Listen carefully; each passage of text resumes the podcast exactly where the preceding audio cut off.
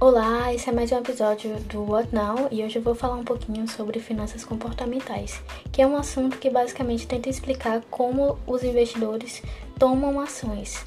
Bom, existem basicamente duas teorias: a teoria da seleção de portfólio do Henry Markowitz, que ganhou o prêmio Nobel em dois, em, no ano de 1990, né, pela sua contribuição aí da teoria moderna do portfólio. E essa teoria ela afirma que tomamos decisões lentas, racionais, lógicas, dedutíveis e estruturadas. Essa, essa parte da estruturada ela afirma que a gente tem acesso a toda a informação possível. Já a teoria do Daniel Kahneman, que é a teoria do prospecto, ela afirma que tomamos decisões rápidas, intuitivas, práticas, automáticas e com base no emocional.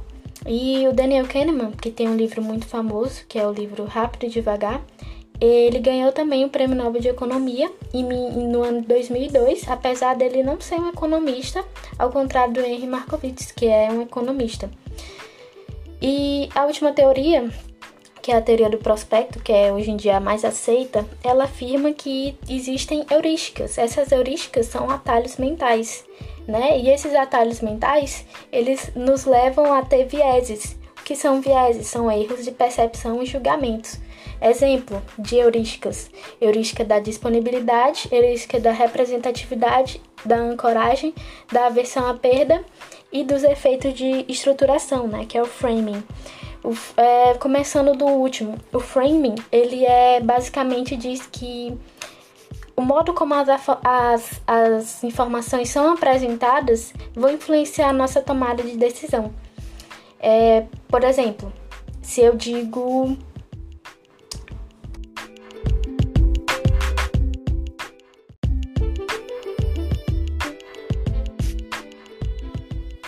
Se eu digo que há o risco de perder 10 em 100 vidas, e na outra forma eu digo que há a possibilidade de salvar 90 pessoas em 100 vidas, você entende de uma forma totalmente diferente essa avaliação de risco.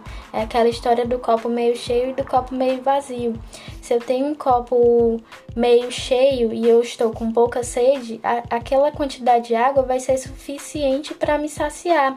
Já se eu tenho o copo meio vazio e estou com muita sede, aquela quantidade de água, que é a mesma quantidade de água, mas eu enxergo como se fosse pouca, não vai ser suficiente para me saciar.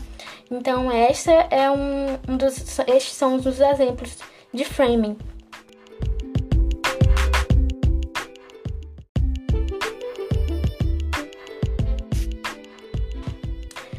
É, outra heurística é a aversão a perdas, que consiste em segurar posições perdedoras e vender rapidamente posições ganhadoras.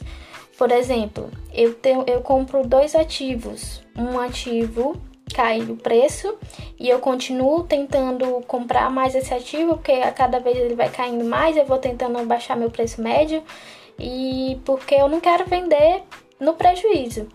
E enquanto o outro ativo ele, ele sobe um pouco e eu já vendo tentando é, ter algum lucro. Esse é um exemplo de aversão à perda. O exemplo de ancoragem, o Daniel Kahneman cita um, um estudo que ele fez em Harvard, com os estudantes de Harvard, em que ele separou em dois grupos. E no primeiro grupo ele perguntou: Você acha que Gandhi morreu com mais de 35 anos ou não?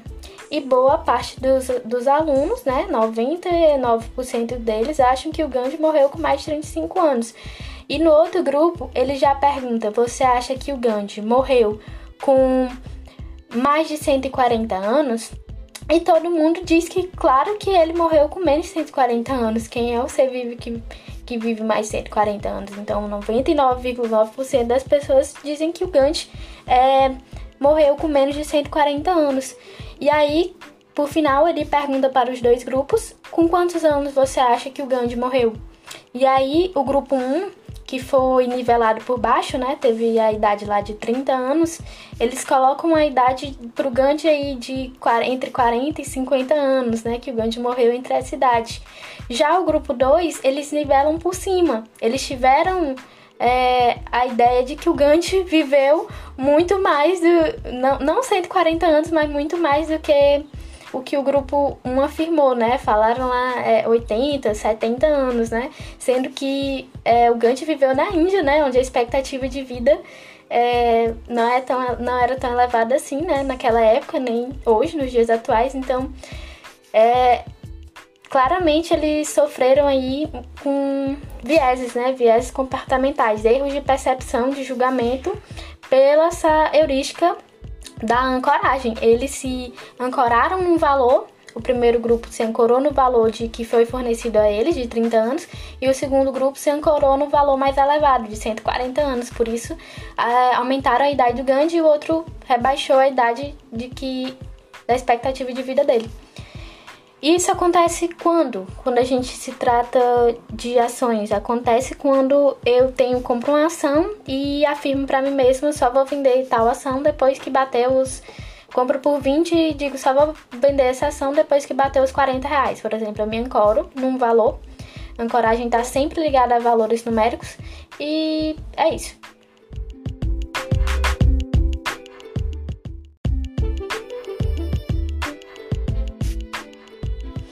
Agora falando sobre a heurística da representatividade e depois da disponibilidade.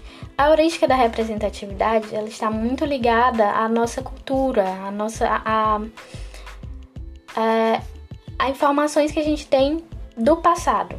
Por exemplo, ai, meu pai costumava muito comprar roupa de tal marca, então acredito que essa marca é muito boa.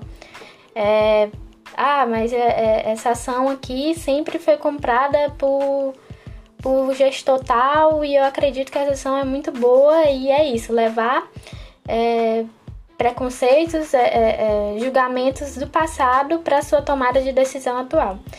Já a heurística da disponibilidade, ela se baseia em notícias recentes. Por exemplo, ai, um avião da Gol caiu. Deus, Deus livre, né? Que, que isso não acontece. Mas, avião, um exemplo, avião da Gol caiu, não vou comprar ações da Gol, porque meu Deus, é, as ações, os aviões da Gol aí podem andar caindo aí e tal, enfim.